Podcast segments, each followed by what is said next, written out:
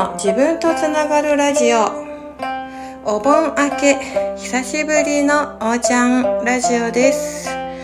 8月の22日火曜日。少し暑さが和らいでる日もあるかななんていう時も感じますが皆さん夏バテなどしていないでしょうか。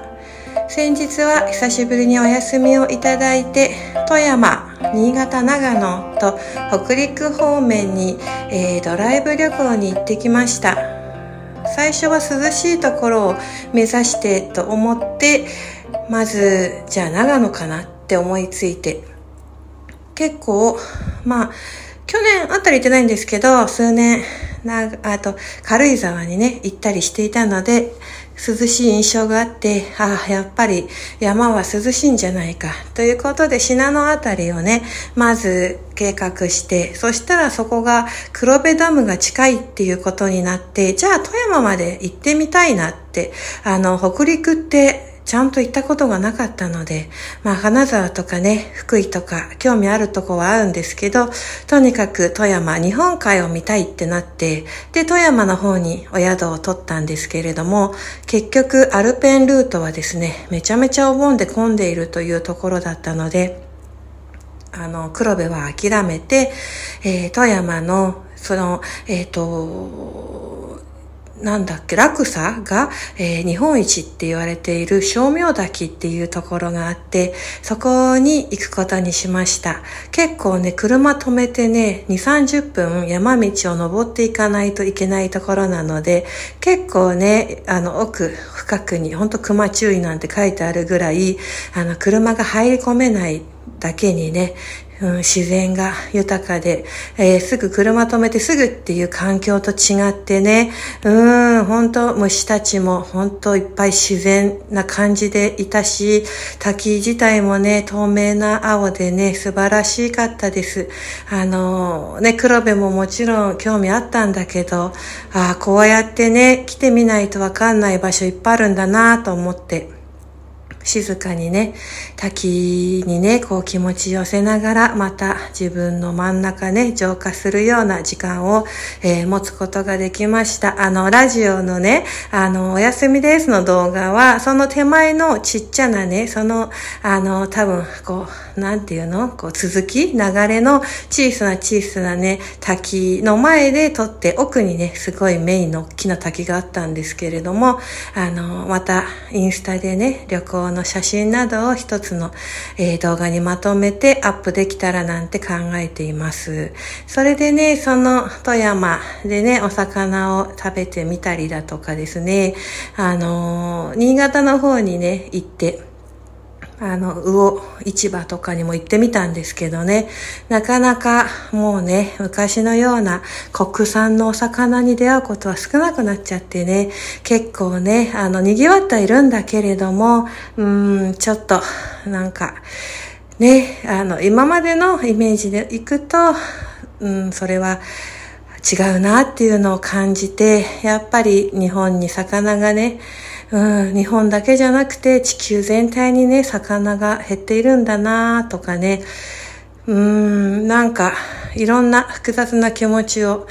以前ね、仙台行った時にもね、仙台の笹かまぼこがね、すごい有名なんだけど、やっぱりね、もう国産のお魚のね、かまぼこはほとんどなくて、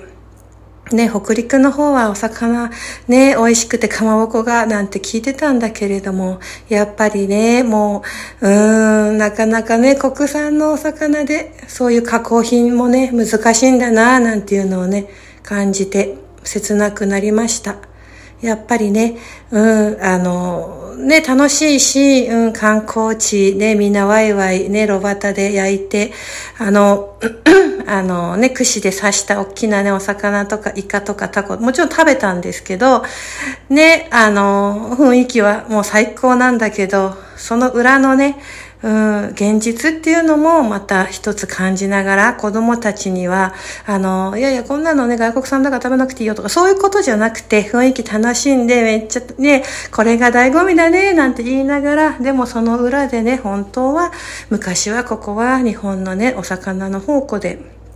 うん、もう、取れたて新鮮なね、お魚を串に刺してやってたんだろうけれども、なかなかそこはもうね、難しくなって、これがね、現実なんだよ、なんていうね、地球の環境の話なんかちょっとしてみたりして、うーん、ね、なんか、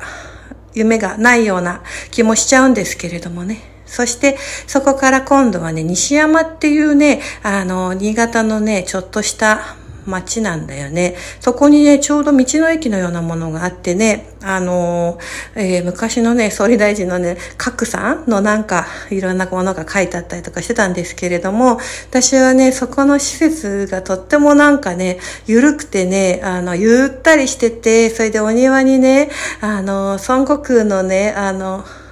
最遊記のいろんなね、こう、お猿さんとか豚さんとかの像があったりね、キリンって中国のね、架空の竜とかね、うん、あの、いろんな足は馬なのかな。なんかそういったね、こう、うん、パワーのあるね、その、像のね、あの、こう、オブジェがあったりとかね、それですごいこう、広いお庭に建物があって、お野菜売ってたりね、あの、こう、プランツが売ってたりね、で、あの、素敵なね、こう、レモン水とかがね、こう、飲み放題のように置いてあったりとか、でね、あの、小敵隊、地元の子供たちがね、どんちゃんどんちゃんね、太鼓でね、あの、パイオレーツ・オブ・カリビアとかをね、あの、演奏してたりとかね、なんかすごいのとかで、で、その施設すごい綺麗で、で、道の駅のご飯でね、こう地元の、あの、名、名産のような料理をね、出していたりとか、こう、全体がね、緩くて、地方の、あの、こういった施設、まあ、こっちでいうコミセン的なところなんだけど、それが、すごいね、うん、なんかいい空気、うん、なんか出しててね、うん、ああ、こうやっぱ来てみないと、西山なんていう街は全く知らなくて、うん、その土地のお祭りとかね、地酒なんかも紹介しててさ、ああ、やっぱドライブ旅行ならではの出会いだなーなんて思って、すっごく癒されました。で、長野に入ってきて、で、あの、ブルーベリー狩りをね、して、そこがまたね、たまたま娘が見つけたブルーベリー園なんだけれども、あの、松井農園って言ってね、自然循環の無農薬のね、ブルーベリー畑が左右に一面広がってて、もう木になり放題でもうバクバク100個が食べたんじゃないかっていう感じで、で、パックに山積みしてね、もう銅板振る舞いで、うん、すごくおじさんが優しくてね、もう好きなだけ取っていいよって言ってね、すごく、あの、甘くてね、美味しくて、何種類ものね、ブルーベリーがね、あの、なっててね、私はブルーバラードっていうね、品種が美味しくてね、すごい食べましたけれども、で、そのね、ちょっと山登ったところにね、やっぱりお野菜だとか、リンゴブドウっていう名産売っててね、で、うん、すごいちょっと見晴らしよくって、そんなとこで、あの、リンゴのソフトクリームを食べながらね、のんびりしたりとか、やっぱり空気が良くてね、うん、なんか、ね、ほんとたまたまね、うん、こう、な、なんだろうね、ピンってこう長野って思ったんだけど、信濃っていう街も行ったことなかったし、うん、富山まで足を伸ばすとも思ってなかったし、でも行ってみることで、ある、うん、場所とかさ、一生来なかったかもなっていうところに会うとね、また自分の内側がこう広がって、そこのエネルギーが自分の中にまたダウンロードされて、広がって、うん、ね、話聞くのも好きだけど、実際体を動かして、その場所に行って、その空気を体に、こうね、吸い込んで、それでどんどん広がっていく世界もあるなぁと思って、旅はやめられないなってまた思いました。ね。そんなところ、あとはね、うん、その合間に、あの、主人の方のパパの方のおばあちゃん、お母さんのお墓参りに行って、で、自分の父親のお墓参りもその後に、あの別の日ですけどね、行くことができたり、あの、両家のね、あの、そういうご先祖様にもご挨拶が家族揃ってできたりとか、なんか、うん、お盆休み、ね、仕事ちょこちょこしながらではあったけれども、えー、いい、本当にまた今年も夏になりました。前回お話ししたようなね、給油にも会えたり、またね、一年に一回ね、こう、うん、こう、行ければ旅を共にしたり、行けなければ地元でね、こう、ちょっとしたバーベキューなんかするような、あの、古い仲間とも会えたり、うん、ちょっと仕事離れて、プライベートが、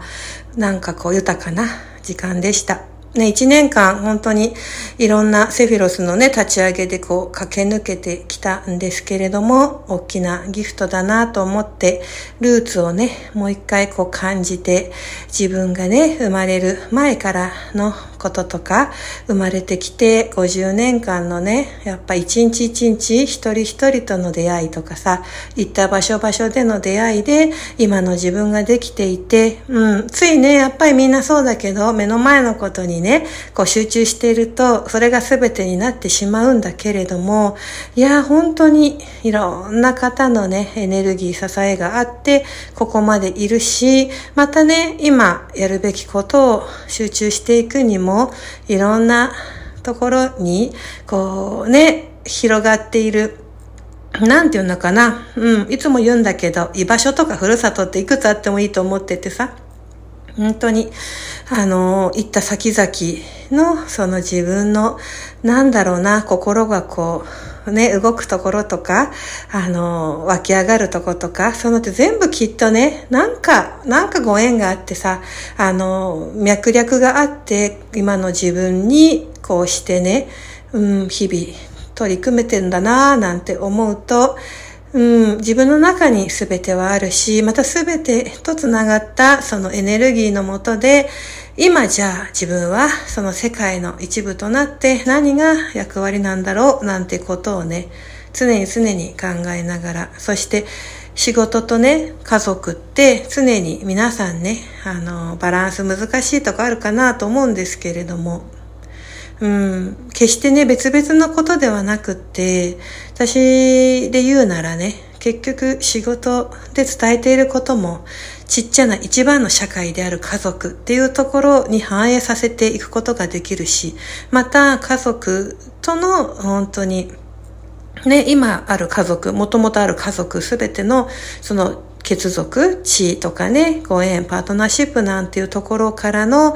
あの、もらう愛がね、また仕事にも注げたりとかってことで、決して別ではないから、うん、なんかこう家庭をね、こう、顧みずに仕事とか、家庭の、なんかこう、不安定をね、こう、うん、紛らわすためにとかさ、いろんな、まあ、逆もあるかもしれないけど、ね、そういうことでもなくて、うん、一つ一つ全部ね、あの、同じうん、輪の中にあるんだよっていうところをなんか自分の中であの